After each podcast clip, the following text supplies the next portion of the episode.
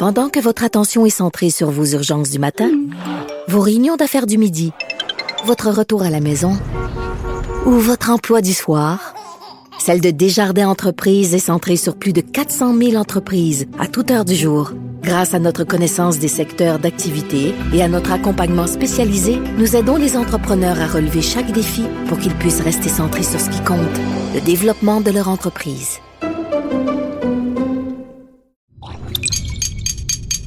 Cube Radio. Silence Veuillez vous lever. La cour présidée par l'honorable François-David Bernier est déclarée ouverte. Entrez dans les coulisses de la justice. Écoutez, vous serez pas jugé. Ils appellent à la barre les acteurs de l'actualité. Oui, votre honneur. Avec François-David Bernier. Avec François-David Bernier. Avocat à la barre. Cube Radio. Bonjour, bienvenue à l'émission. Aujourd'hui pour vous, nous parlons du projet de loi euh, sur les armes à feu qui, a des changements. Des changements, on espère, qui sont bienvenus, à savoir est-ce qu'on peut saisir des armes, est-ce qu'on peut euh, identifier des gens qui auraient des problèmes de maladie mentale? Il y a le code rouge, code jaune, on en parle avec ben, Jean-Paul Boilly. Ensuite, euh, il y a un franc succès sur la plateforme de l'OPC euh, l'Office de la protection du consommateur. Imaginez, avec un litige, on peut le régler sur une plateforme en ligne et ça a du succès. On en parle dans quelques instants. Et avec euh, Frédéric Bérard, maître Frédéric Bérard, docteur en droit, on, revient sur l'affaire de Mike Ward et de Jérémy Gabriel qui est en cours suprême cette semaine. Il nous dit qu'est-ce qu'il en pense en tant que constitutionnaliste? Et euh, on commence l'émission. Je vais vous répondre à deux questions sur le couvre-feu. Est-ce qu'un juge pourrait l'annuler? Ou encore est-ce que c'est de l'emprisonnement dans la collectivité? Votre émission commence maintenant. Vous écoutez. Avocat à la barre. Je commence l'émission en vous faisant ma plaidoirie de la semaine et c'est sur le couvre-feu. Oui, on en parle souvent, mais il y a des questions qui se posent avec ce qu'on a vu aux Pays-Bas, vous avez vu cette semaine qu'il y a eu, euh, ben, un, il y a eu des émeutes. On ne souhaite pas ça ici. Se comparer, c'est se consoler. Au moins ici, il n'y a pas de violence ou d'émeute. Euh, par contre, aux Pays-Bas, ben, ce qui s'est passé, c'est qu'il y a un juge qui a annulé le couvre-feu.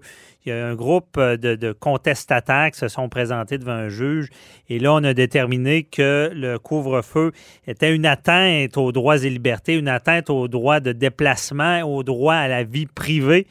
Dans la journée, euh, ça s'est vite réparé. On est allé en appel du côté du gouvernement parce que là, ben, le, couvre-feu était carrément annulé. On disait que c'était inconstitutionnel et euh, que ce n'était pas une urgence au sens de leur loi là-bas.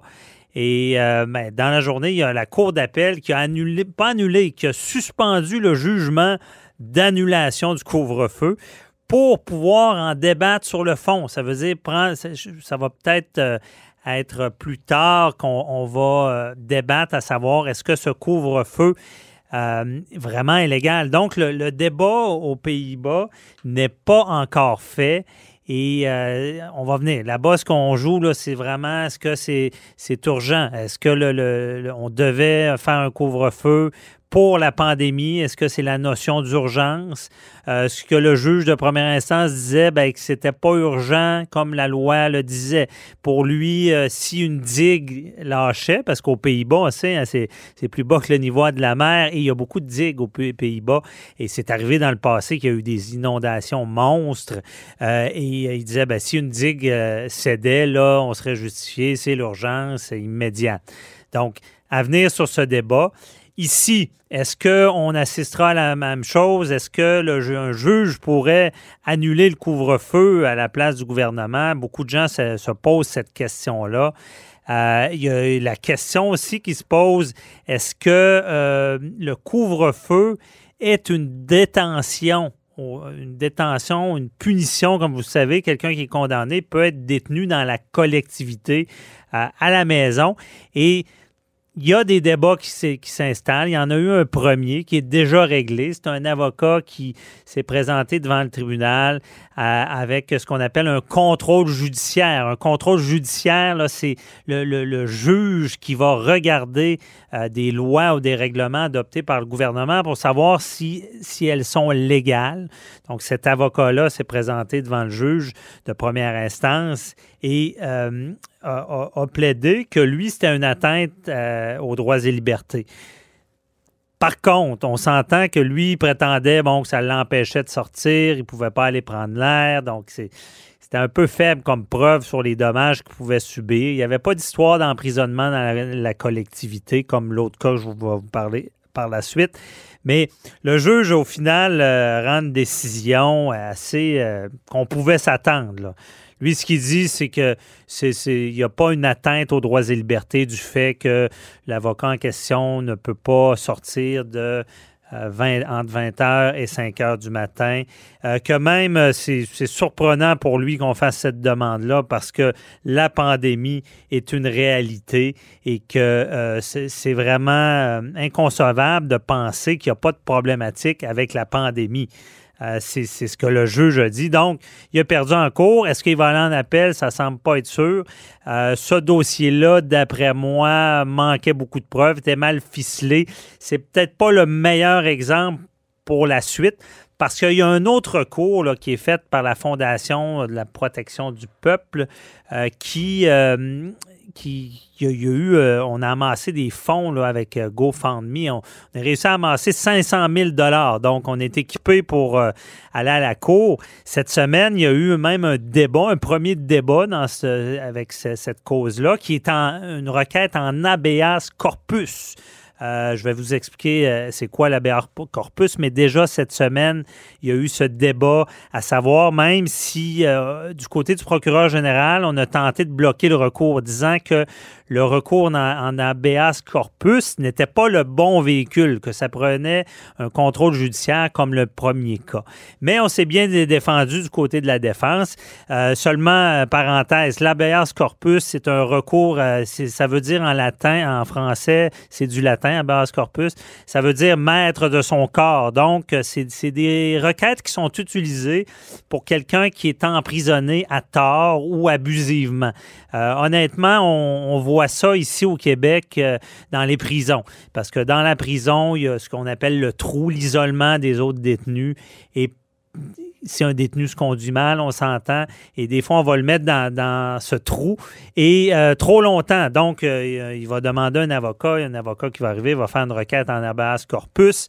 On voit ça aussi en matière d'immigration. Donc, on comprend bien le principe, mais à savoir, ici, euh, d'où la plaidoirie aussi des demandeurs, parce qu'on on saura si même ils peuvent présenter leur demande devant le juge, puisque ce qu'on a voulu, c'est annuler le recours disant que c'était pas le bon. Ce qu'on dit, c'est qu'une pandémie, euh, ça s'est jamais vu, et euh, que il y, a, différents principes qu'on débat. Euh, ce qu'ils qui débattent, c'est qu'ils disent, un, c'est comme je disais, c'est de l'emprisonnement dans la collectivité, ce que ça en est.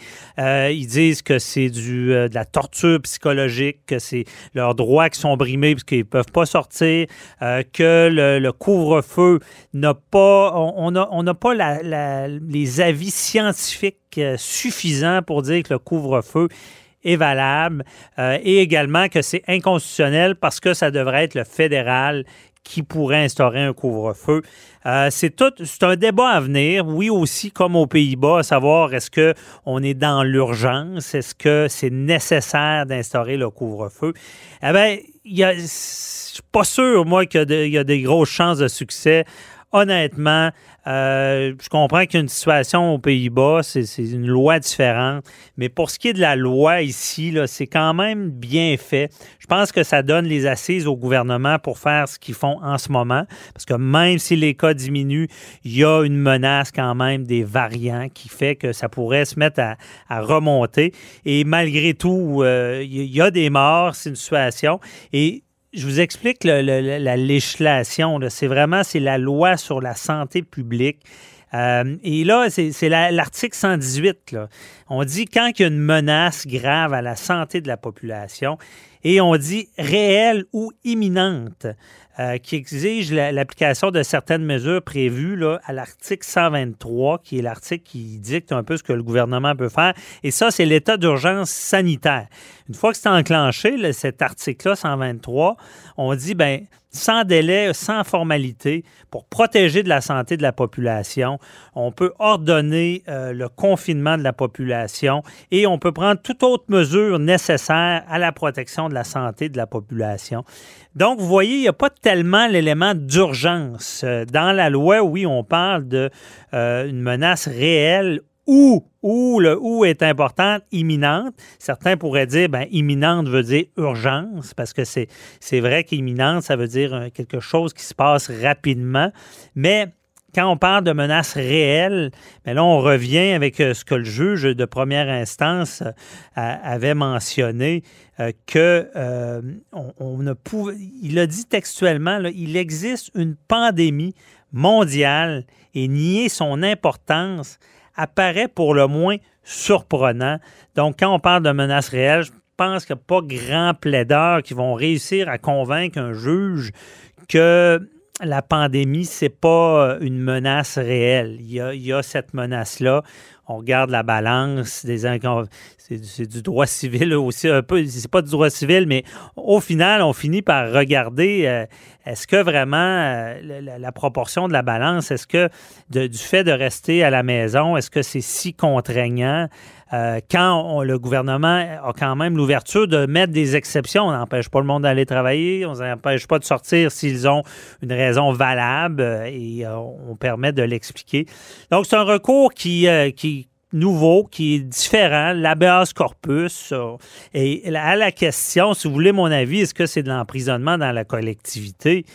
C'est dans le même principe. Je ne peux pas nier ça parce qu'on le sait, lorsqu'une peine, euh, ça évolue. Des fois, on fait, on fait de la prison, après ça, on retourne dans la société. On peut se faire imposer des couvre-feux, donc une certaine, ça, peut être toute la journée. Il y en a qui sont à la qui, qui se doivent, sont confinés, à la, pas confinés, mais sont assignés à, la résidence toute la journée. Donc, c'est comme un emprisonnement à la maison. Et oui, euh, beaucoup disent, ben, c'est pas une peine sévère, mais ça joue ça à la tête de pas pouvoir sortir. Vous le voyez entre 8 heures puis 5 euh, heures des fois, on se dit, je, je ne peux même pas sortir. Donc, c'est une sorte quand même de peine qui fonctionne.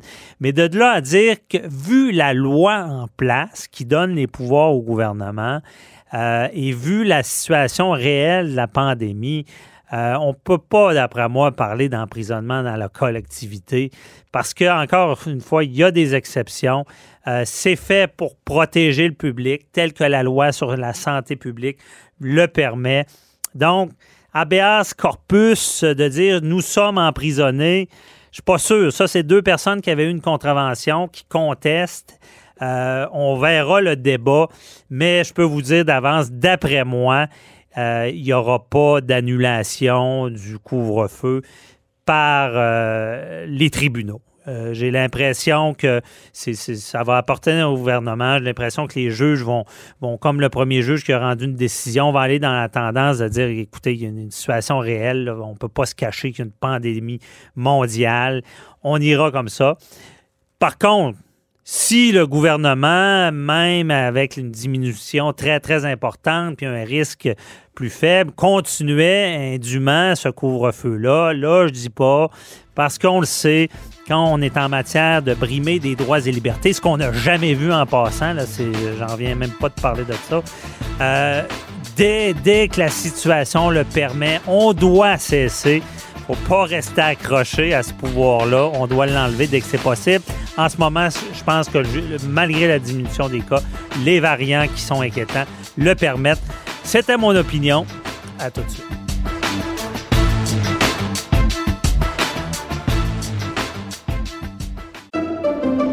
Pendant que votre attention est centrée sur cette voix qui vous parle ici, ou encore là, tout près ici, très loin là-bas, Celle de Desjardins Entreprises est centrée sur plus de 400 000 entreprises partout autour de vous. Depuis plus de 120 ans, nos équipes dédiées accompagnent les entrepreneurs d'ici à chaque étape pour qu'ils puissent rester centrés sur ce qui compte, la croissance de leur entreprise.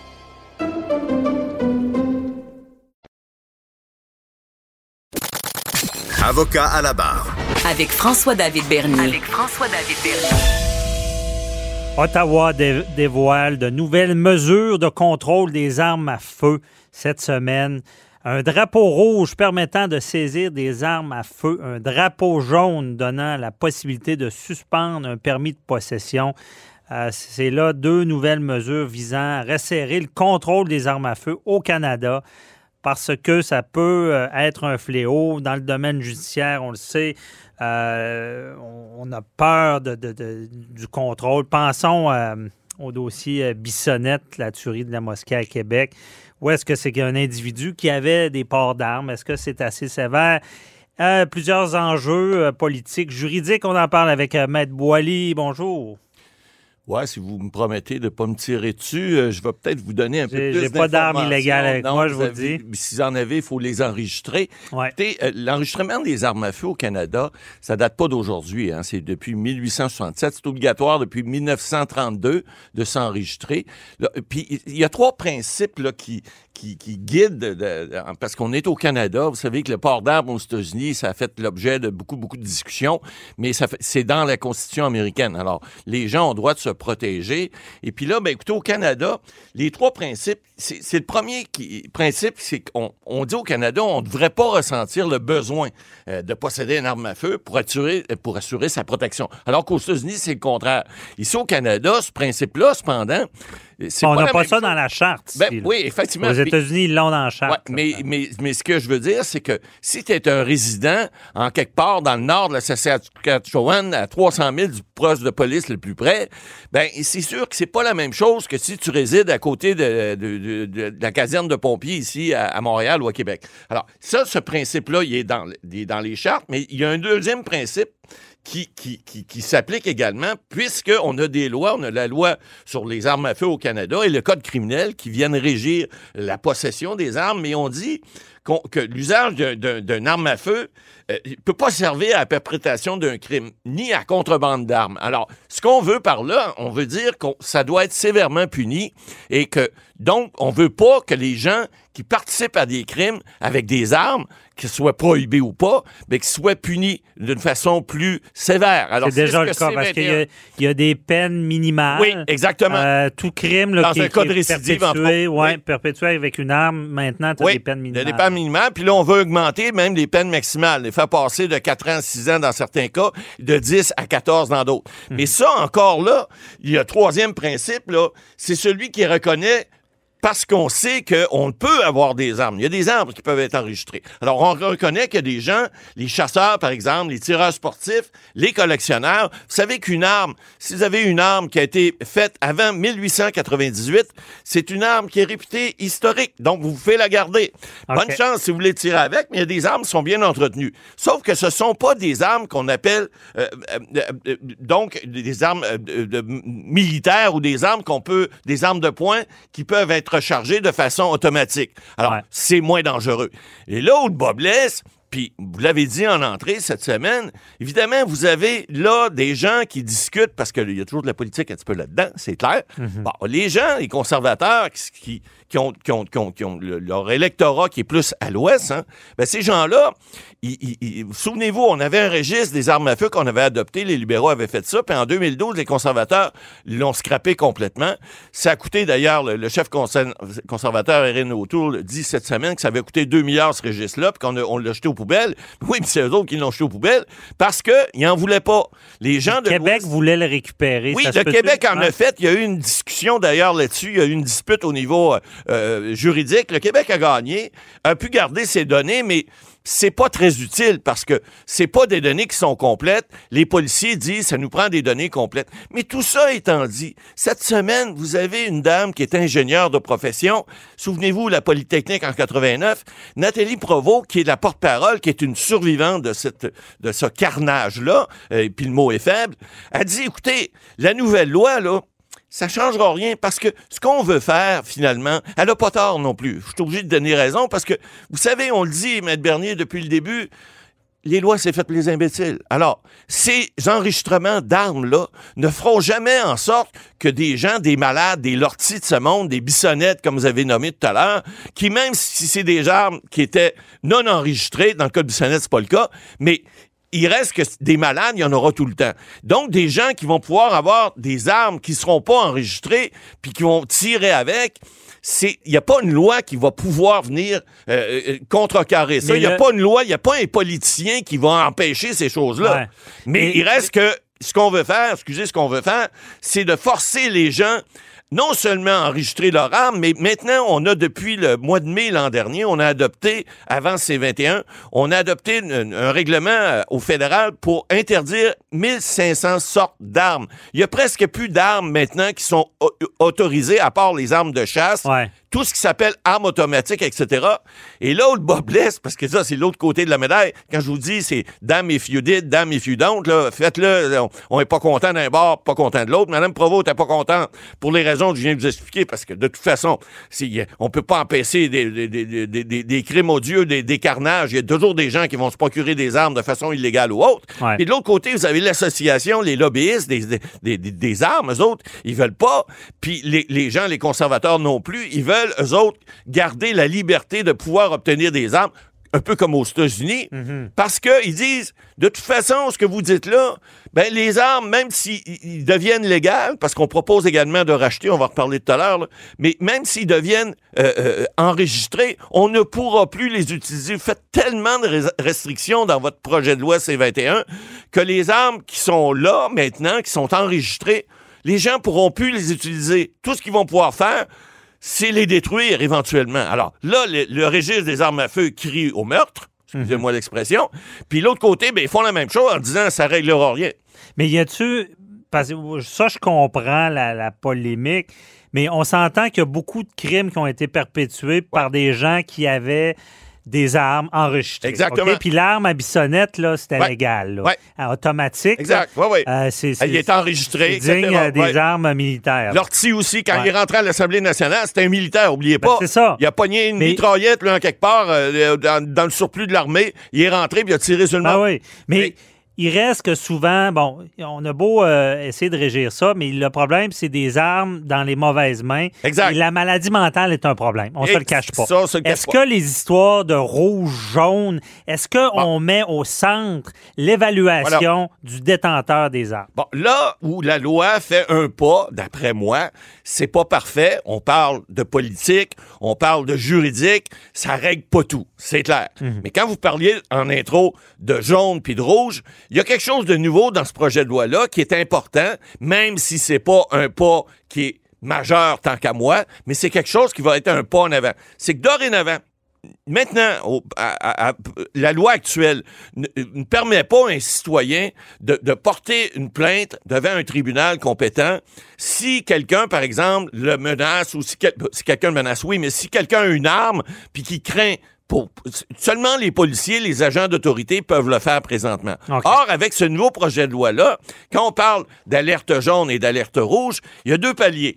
Évidemment, c'est pas parfait parce que l'alerte jaune, ça dit un citoyen peut aller s'adresser à un juge pour demander que le voisin ou un juge. Oui, il peut aller s'adresser à un juge de, tribunal compétent dans une province pour demander que son voisin ou troisième euh, euh, voisin à côté qui a une arme pour une période de 30 jours, cette arme-là lui soit confisquée. Et, et le voisin qu'il faut qu'il paye les frais pour se rendre ah, devant le juge? Ça, c'est pas encore Parce que là, c'est trop compliqué, ça marchera pas. Vous savez que souvent le dédale, c'est dans le détail qu'on trouve les problèmes. Le diable Alors, est dans les détails. et voilà. Mais, mais je veux dire, on prend, on prend le cas Bissonnette, là. Ouais. son père, là, qui, qui était. Qui, qui- est-ce que. était inquiet, il aurait pu faire cette demande-là, Mais, effectivement. mais faire une demande, il faudrait qu'il soit capable de faire une plainte, puis là, qu'il y ait un organisme qui, qui va porter Ben, ça écoutez, devant le juge après. Écoutez, là. écoutez, la, la difficulté que la loi faisait jusqu'à présent, si C21 passe, c'est que n'importe quel citoyen pourra le faire maintenant. C'est plus maintenant au citoyen d'aller voir un policier qui va aller voir un procureur de la couronne qui va faire ci, qui va faire ça.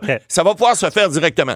Comment, qui va payer ça? Fouillez-moi Ben, dans faut- mes poches, j'ai rien, j'ai pas encore. Faut, euh, faut pas que ça coûte rien 20, dit faut pas que là-dessus. ça coûte Non, 25 mais c'est 000 le au voisin principe, pour aller c'est le devant, principe. devant le juge, sinon ça marchera Non, pas. effectivement. Mais, c'est le euh, OK, principe le détail n'est pas sorti. détail C'est est pas ça. sorti. Et puis, à partir du moment où là, on permet à des gens de faire ce genre de, de vérification-là, ben, par exemple, je sais pas, je vous donne un exemple. Une femme qui vient de se séparer de son conjoint, qui a une arme euh, comme telle, même si elle est enregistrée, elle va pouvoir dire, ben écoute, j'ai des craintes raisonnables de penser que mon ex-conjoint peut utiliser cette arme-là pas nécessairement contre moi, mais de façon euh, euh, incorrecte, parce que n'oubliez pas, il y a 1500 armes qui sont rendues prohibées et vous allez avoir deux ans jusqu'en euh, 2022 pour, si vous voulez les faire acheter par le gouvernement, parce qu'ils pourront plus rien servir. Et là où Mme Provost avait raison cette semaine, celle qui, a été, fait partie de la tuerie à Polytechnique, qui a été survivante, elle a dit, écoutez, ces armes-là, s'ils peuvent les garder, les gens, mais ils n'ont pas le droit de les utiliser,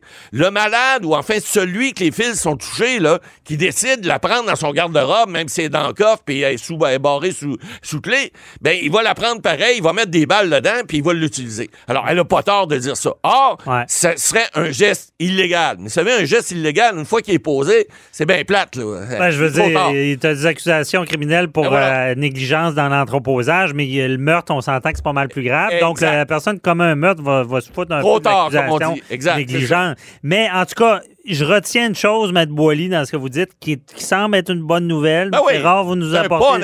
C'est rare vous nous apportez des bonnes nouvelles. Ouais, non, arrêtez. Là- J'en ai régulièrement. C'est parce mais- que vous ne les prenez pas. C'est ça, je l'écoute pas. Mais euh, dans ce cas-là, le- si le, jaune puis le rouge, je, trouve que j'aime ça, mais la mécanique va être importante. Ah, on- on le sait si pas c'est trop compliqué à aller devant le juge, là, ça marchera pas. Il va y avoir des discussions, Fait mais que, je vous, mets, suivre. je vous mets un autre petit deux, moi, qu'il y a des, euh, des gens dans l'opposition, euh, que ce soit à gauche ou à droite, ils seront pas d'accord pour les raisons qu'on a exprimées. Ouais. Il y a les gens de l'Ouest qui, eux, veulent garder, veulent pas de contrôle tout des cas, armes à feu. Il y en a qui ont raison, il y en a qui ont tort.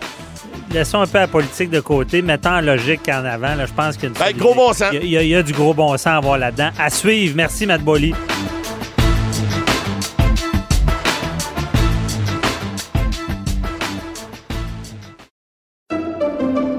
Pendant que votre attention est centrée sur vos urgences du matin, vos réunions d'affaires du midi, votre retour à la maison ou votre emploi du soir, celle de Desjardins Entreprises est centrée sur plus de 400 000 entreprises à toute heure du jour. Grâce à notre connaissance des secteurs d'activité et à notre accompagnement spécialisé, nous aidons les entrepreneurs à relever chaque défi pour qu'ils puissent rester centrés sur ce qui compte, le développement de leur entreprise.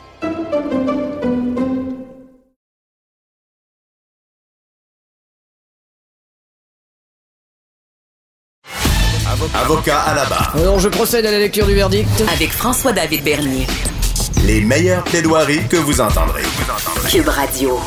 L'Office de la protection du consommateur est l'organisme qui vous protège contre, contre certains comportements de certains commerçants. Et là, il y a un franc succès avec- pour une plateforme de médiation euh, des litiges qui peuvent qui peut y avoir. Et euh, c'est les, les consommateurs ont massivement adopté la nouvelle plateforme d'aide à la résolution de litiges qu'on appelle PARL euh, de l'Office de la protection du consommateur. C'est en novembre 2016 que l'OPC la- lançait le service de médiation électronique développé en collaboration avec le laboratoire de cyberjustice de l'Université de Montréal. Euh, plus de 150 commerçants euh, participent euh, au projet. Euh, on parle ici de, de, développement en droit, hein, de, de pouvoir régler son litige avec une plateforme web. Euh, c'est bienvenu. On voulait en savoir plus euh, sur le sujet et on en parle avec le porte-parole de l'Office de la protection du consommateur, Charles Tanguay. Bonjour. Bonjour, Monsieur David Bernier. Merci d'être avec nous. On, on était curieux. Euh, Expliquez-nous comment ça fonctionne, cette plateforme. Bon, ben, on a d'abord intéressé des commerçants à participer, donc euh, ils, euh, ils acceptent, ils, signent une entente de participation par laquelle ils s'engagent justement à euh, régler les litiges en ligne quand un consommateur appelle à l'office et qu'il s'agit de l'un de leurs clients. Alors donc, pour que les consommateurs puissent en bénéficier, bon, il faut d'abord porter plainte à l'office. Ce sont des problèmes euh, le plus souvent de garantie, Mhm. euh, parce qu'il faut que le, parmi les conditions de participation, il faut qu'il n'y ait pas eu d'infraction à la loi. Donc, euh, c'est plutôt des problèmes de livraison, des problèmes de garantie, des problèmes de non-conformité avec, avec ce qui avait été vendu. Donc, des litiges purement civils Mhm. et pour lesquels l'agent va détecter là, la possibilité euh, de soumettre le cas dans la plateforme. Et donc, euh, l'agent va proposer au consommateur, s'il voit qu'il s'agit d'un commerçant participant, il va lui proposer de soumettre ça, il va lui expliquer comment ça fonctionne. Il s'agit essentiellement d'ouvrir un dossier sur une plateforme web où le consommateur va résumer euh, son problème et va proposer une solution au commerçant. Le commerçant reçoit ça immédiatement et il a euh, quelques jours, une dizaine de jours pour euh, répondre au consommateur et lui faire une offre. Et, euh, et, après un jeu de va-et-vient comme ça, Mhm. de- de- deux fois maximum, il peut intervenir un médiateur qui a été spécialement formé pour ça et qui euh, est recommandé par soit le barreau, soit la Chambre des notaires. Donc, un professionnel en médiation qui va tenter de rapprocher les parties. OK. Alors, on arrive euh, avec ça à, à régler bien des problèmes sans avoir euh, devoir avoir recours à des tribunaux. Ce sont bien souvent, effectivement, des problèmes de, de produits qui sont défectueux ou qui brisent ou qui n'ont pas eu une durée raisonnable. Et c'est dans tous les domaines, ça, parce que je sais que la- euh, si on rappelle un peu la protection euh, du consommateur, là, va couvrir autant avec les automobiles qu'avec les, les appareils, euh, les appareils électroniques. C'est dans tous les domaines. Effectivement. Mhm. Effectivement, euh, la, la- la majeure partie de- des commerçants participants sont des, des, des vendeurs de meubles ou d'électroménagers. C'est d'ailleurs dans ces domaines-là qu'on retrouve euh, pas loin des deux tiers des cas. Donc, euh, les, gros appareils ménagers occupent euh, presque 50% des cas, suivis par les meubles et les articles électroniques. Mais on trouve aussi euh, des entreprises en rénovation, des vendeurs de véhicules, euh, des, des, des, problèmes, des vendeurs euh, de, de matériaux de construction. Donc, euh, bref, euh, toute une panoplie de commerçants qui participent. Mais on peut dire que dans le meuble et l'électroménager, c'est la grande majorité des, des, des, grandes bannières qui participent. Donc, on, on couvre assez large à ce chapitre-là. Mhm. Et c'est d'ailleurs dans ces secteurs-là qu'on retrouve le plus souvent des problèmes liés aux garanties, donc euh, des, des, frigos qui brisent avant le temps ou des, des, des laveuses, sécheuses, etc. Je comprends. Et euh, le consommateur, donc, va décrire son problème, ce qu'il ce qui vit. Ça va se rendre jusqu'au euh, au commerçant. Lui peut lui faire des offres pour régler le problème sur le champ si c'est possible pour lui. C'est un peu ça? Effectivement, là, bon, s'il s'agit par exemple d'un appareil électroménager, le commerçant va devoir probablement euh, prendre une entente avec le fabricant de l'appareil. Donc, il y, y, a un petit délai de négociation entre le commerçant et le fabricant, j'imagine. Mm-hmm. Et par la suite, ben, il pourra proposer une offre de règlement, soit de réparer l'appareil, soit de le remplacer. Euh, il peut être question aussi de compensation financière pour les dommages que subissent euh, les consommateurs. Okay. Et on arrive en, bout de tout ça, on a 4500 cas qui sont terminés depuis le début de l'initiative, avec un taux de règlement de près de 70 euh, wow. À peu près euh, les deux tiers en négociation et un tiers en médiation, à peu de choses près. Et ça se règle généralement en 26 jours ouvrables en moyenne, avec un taux de satisfaction des consommateurs qui dépasse, qui, qui, qui frise 88 Donc, on peut considérer que les consommateurs euh, aiment l'expérience et trouvent mm -hmm. ça pratique de, justement de ne pas avoir à aller aux petites créances, par exemple. Ben oui. Wow, c'est des bonnes statistiques pour un juriste parce qu'on sait que c'est pas tout le temps comme ça que ça va fonctionner en cours. Oui, il y a des possibilités de règlement, mais c'est toujours stressant avec les petites créances.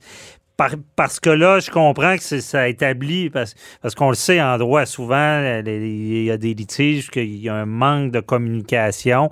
Et là, je comprends bien que c'est un, une sorte aussi de canal de communication avec le, le commerçant. Là. Euh, et, tout à fait, tout à fait. Mm -hmm. Et, tout, tout ça, tout ça, c'est gratuit, c'est confidentiel. Euh, L'Office n'a pas accès aux résultats de chaque euh, négociation. On a les statistiques globales et, et les catégories, mais et si jamais il n'y a pas d'entente, les parties reviennent comme, euh, comme avant l'initiative. Donc, ils, ils reviennent dans leur droit et ils peuvent exercer leur recours comme si la négociation n'avait jamais eu lieu. OK. Donc, c'est, on, on risque pas grand-chose de l'essayer pour peu qu'on soit moyennement habile avec euh, l'informatique Ouais. et ce genre de plateforme-là.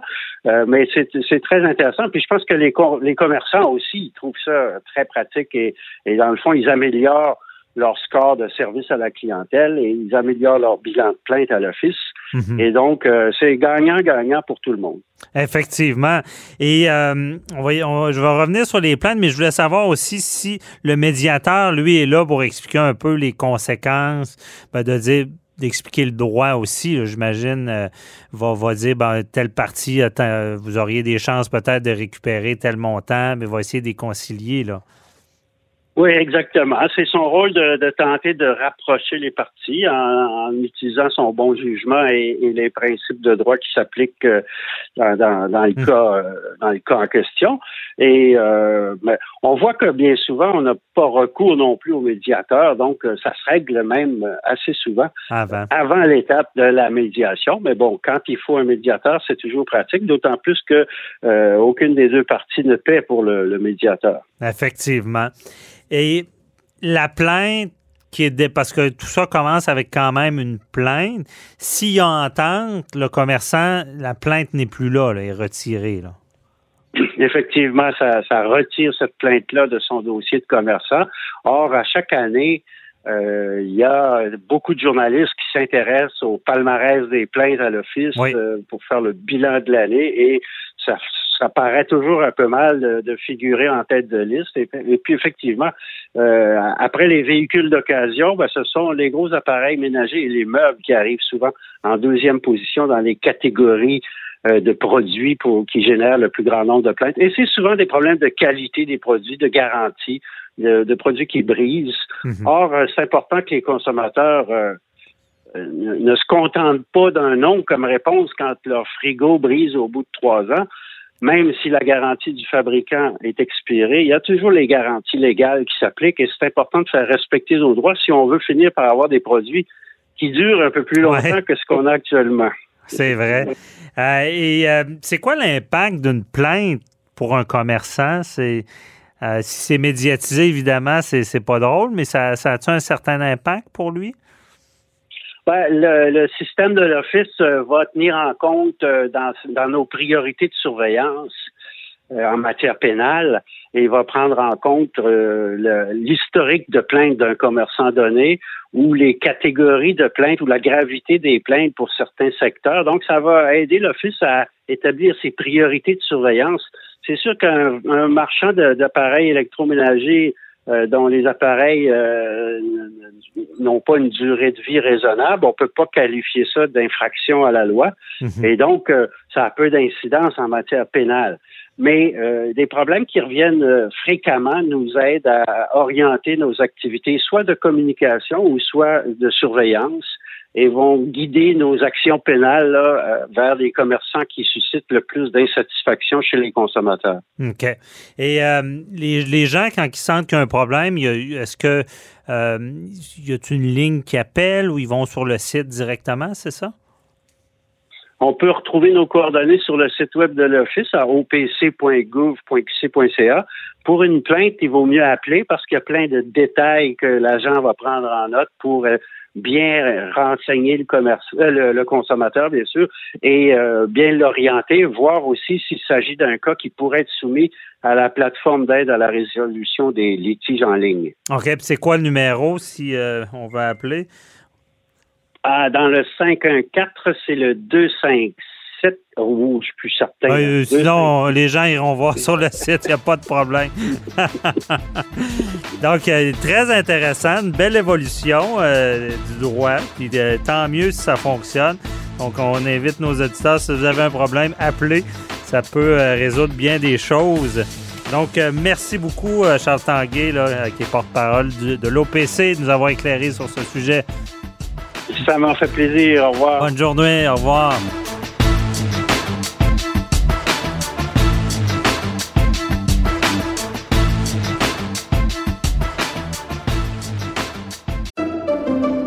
Pendant que votre attention est centrée sur vos urgences du matin, vos réunions d'affaires du midi, votre retour à la maison ou votre emploi du soir, celle de Desjardins Entreprises est centrée sur plus de 400 000 entreprises à toute heure du jour. Grâce à notre connaissance des secteurs d'activité et à notre accompagnement spécialisé, nous aidons les entrepreneurs à relever chaque défi pour qu'ils puissent rester centrés sur ce qui compte, le développement de leur entreprise.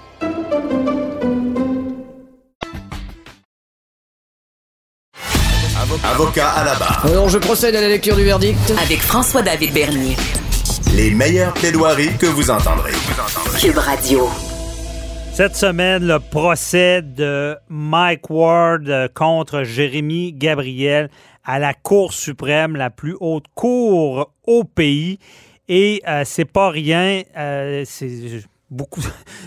on n'est pas rendu là en 2021 de filmer les procès, mais à la Cour suprême, on rit plus. Le procès était diffusé sur euh, le, site web. Moi, j'ai écouté ça dans mon salon à essayer de faire une analyse. Et euh, je trouvais ça euh, une belle avancée. En tout cas, il y en a qui sont. Pas tout le monde qui est pour, pour que ça soit tant public, mais là, on s'entend que c'est pas.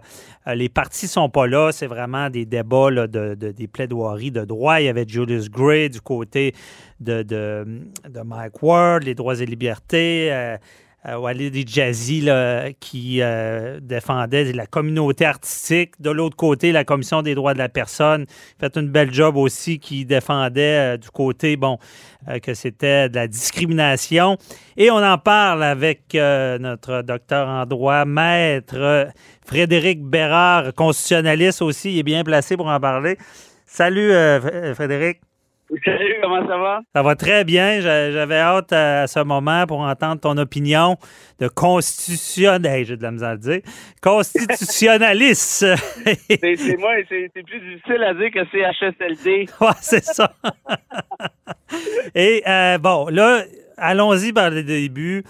Euh, Il y, a- bon, il y a neuf juges, il y a toutes sortes de. de- il y a des, c'est un, c'est un procès, là, ben, une audience là, qui était très euh, inter- interrompue, si on peut dire. Beaucoup de questionnements des juges. euh, euh, et bon, comment tu vois ça à première vue?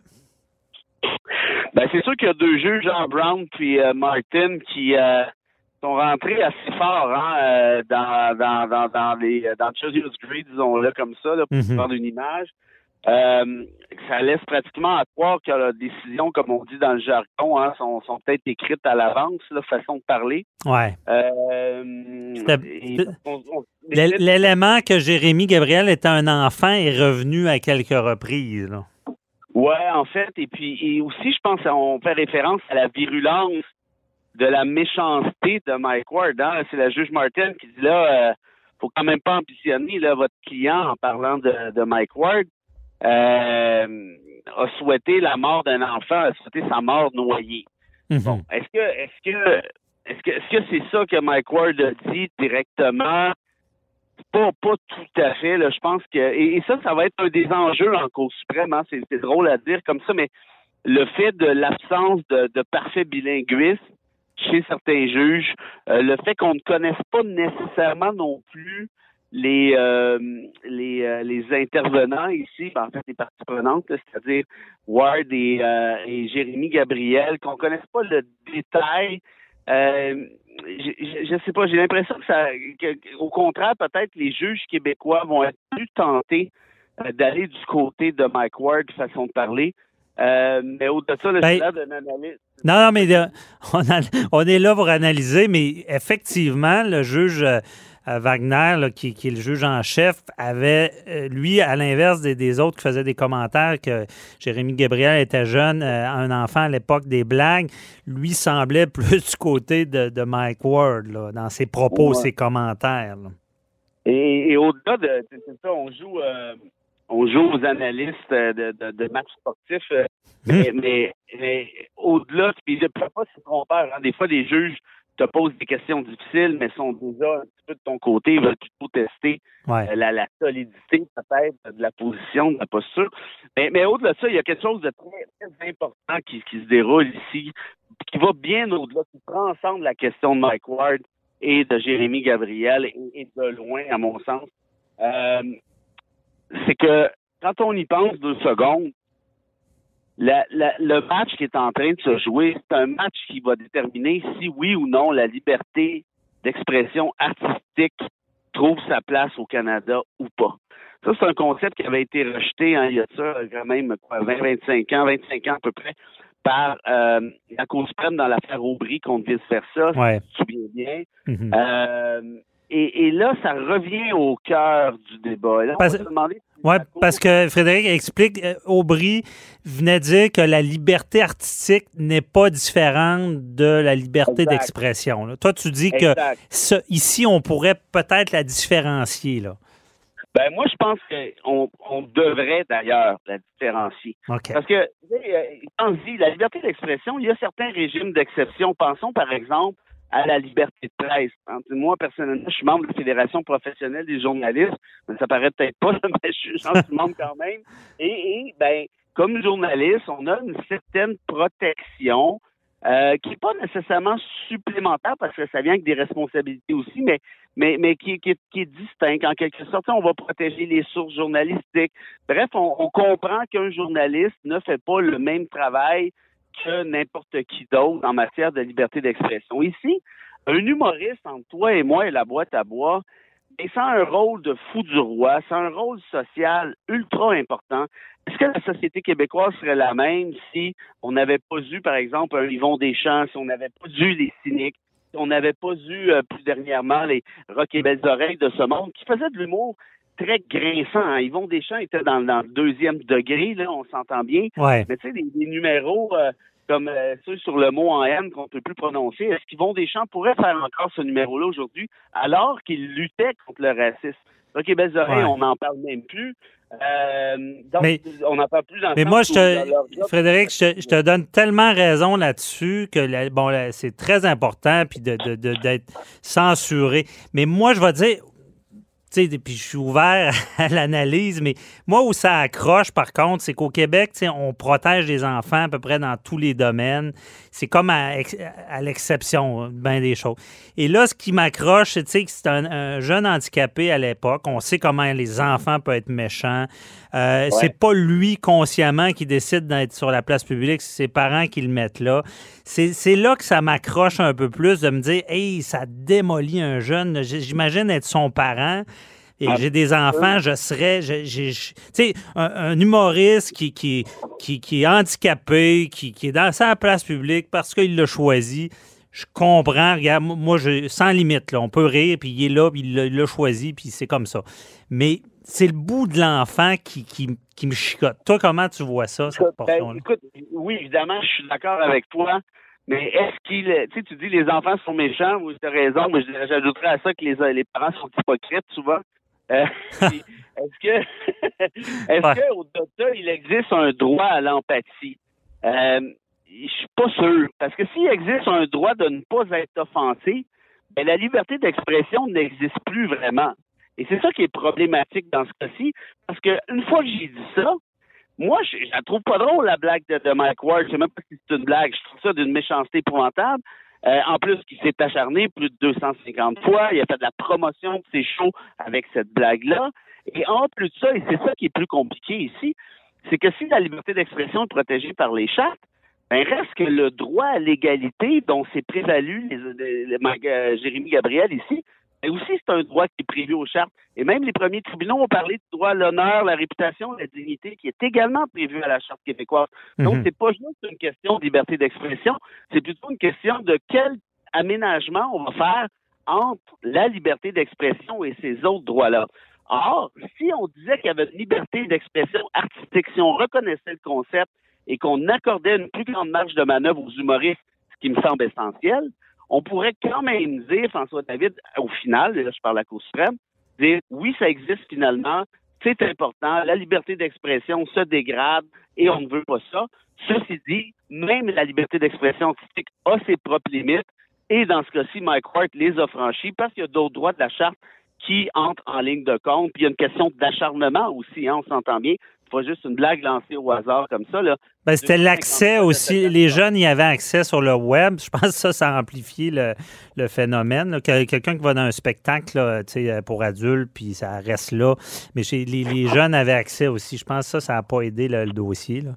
Euh, sûr. moi, moi, je vais te dire, je suis un fervent. Je, je- je suis peut-être trop, euh, comment dire, fleur bleue. euh, mais moi, depuis le début, je vois ces deux personnes-là. J'ai même tenté de, de- Je voulais qu'ils se réconcilient. J'aurais tellement vu ces deux personnes-là se parler. Puis en tout cas, ça s'est pas fait. Ils sont dans les grands principes. Comment? Tu les connais les deux? Ben, pa- par personne interposée. Puis Ah euh, j'avais eu cette idée euh, brillante là, au départ. Ça n'a pas marché. Mais ça, je vois tellement de cas dans ma pratique. Ouais, ben, tu sais, c'est quoi? Là? On, on les voit chicaner. Puis à- ça, ça se montre- c'est pour le principe. Mais en arrière du principe, il y a des humains. Et je- j'ai comme l'impression que c'est un cas d'espèce. C'est comment de fois. tu. Encore là, moi, ce qui me chicote, c'est que c'est un enfant à l'époque. Euh, je pense, Mike Ward, je, je- je connais du monde interposé, puis je sais que c'est un bon gars. Je pense pas qu'il tu il voulait pas de mal à un enfant. Donc, tu j'aurais aimé que suite que ça arrive, tu que l'humoriste dise, ben, regarde, t'as eu un dommage, on va essayer de récupérer ça, puis tu faire du positif Mais avec ça. Tu vois, à quelque part, tu as raison. Puis d'un autre côté, moi, je suis quasiment content qu'on soit rendu maintenant en Cour suprême. Ouais, pour le principe, c'est vrai qu'il y a peut-être un des. comme, comme un, Ouais. comme un bon praticien qui, qui veut qui veut la paix dans le monde, puis je te lève mon chapeau. Moi, je le vois plus comme le, le constitutionnaliste déconnecté. Ben oui, ben oui. euh, qui fume la pipe dans son salon avec ses sandales en terre cuite. Comme, dit- comme le juge de la Cour suprême, là, qui a les cheveux longs, là, qui a de l'air d'un sage, là. Le juge Euh, je pense qu'il a plus d'érudition que moi, mais une fois qu'on a dit ça, que la Cour soit obligée de. Elle est forcée actuellement d'établir les balises. Ouais. Et oui, c'est un cas qui est complexe, Ward contre Gabriel, on le voit bien, là, tout le monde, on, on s'obstine, on est capable de voir les deux barres parce que c'est pas simple de- ni, ni d'un côté ni comme de l'autre. Mais là, d'avoir des nouvelles balises, et je reviens à ça, si Mhm. on refuse le concept de liberté artistique, Mhm. c'est- pas sûr qu'on avance. Je pense qu'on est mieux de l'établir, quitte à préciser les limites de ça. Parce qu'il faut pas oublier, François David, qu'il n'y a pas pire censure que l'autocensure. Oui, c'est le grand danger, effectivement. C'est le grand danger, c'est que les artistes s'autocensurent. Mais puis j'en conviens avec toi du côté euh, judiciaire, juridique, c'est sûr que c'est une. J'en ai tellement parlé en plus de ce dossier-là. Oui, c'est une cause, puis oui, ça nous donnera euh, plus de réponses. En tout cas, on va leur souhaiter quand ils auront la réponse, puis quand l'analyse sera faite, qu'ils aillent prendre une bière ensemble. Euh, mais on, on va suivre ça avec attention. Puis c'est sûr, Frédéric, on s'en reparle. Euh, on- je ne sais pas quand on aura le jugement. D'ici cinq ans, on va l'avoir, c'est sûr. Non, c'est Mais, pas vrai. moi, je te, je te prédis euh, euh, enregistrer et tout pour que tu puisses m'écœurer avec ça à, à notre prochaine bière. je te prédis une victoire Mike Ward très serrée en prolongation avec une grosse dissidence. Ouais, grosse distance. Moi, je j'ai pas le choix d'aller du côté de Jérémy Gabriel. Oui, avec une grosse dissidence. Mais moi, j'ai- je sais pas. Mais peut-être je me trompe. L'élément qui était jeune à l'époque, je sais pas qu'est-ce que la Cour suprême va faire avec ça. Mais on, on- deux arbitres de ton bord, euh, c'est ça, ça c'est clair. on, on- on gage un gros deux là-dessus. On s'en reparle. C'est bien mais euh, la bière, ça coûte plus cher que ça aussi. Bon, OK, ça sera une bière. Merci. la bière du cégep, là. Hey, merci beaucoup. Salut, bye. Salut, salut à tes auditeurs, bye. Cube Radio.